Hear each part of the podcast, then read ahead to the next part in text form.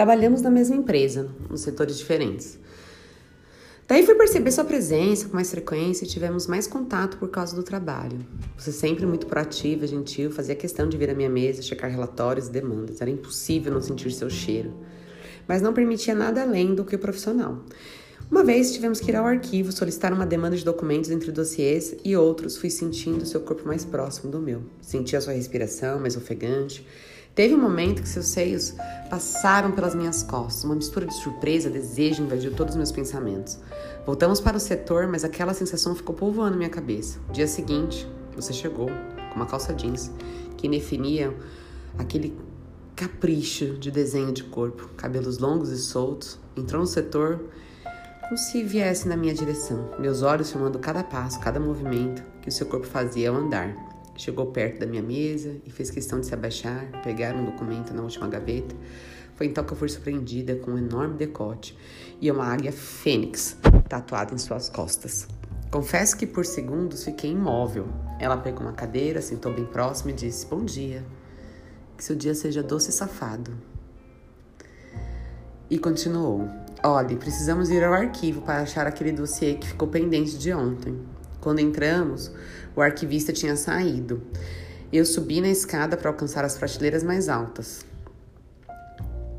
E aí ela sumiu? Também. E na hora que ela sumiu, ela veio e me abraçou pelas costas. E foi enfiando as mãos nos meus seios, beijando minha nuca.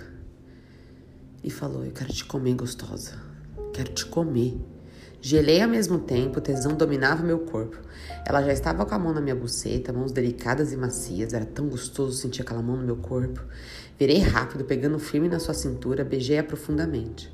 E a esse ponto, nossos corpos já estavam ali, colados, na mesma respiração. Eu senti o coração dela bater no meu, no meu compasso, fui descendo a da escada devagar, segurando o corpo dela junto ao meu, levantei suas pernas e encaixei o meu quadril. Levei ela até a parede, segurei suas mãos, comecei a beijar todo o seu corpo, lambendo suor, cada centímetro, cada curva do seu corpo. Devagar, fui descendo, abri sua calça e coloquei uma perna no meu ombro e a outra perna no outro ombro. Adivinha o que eu fiz?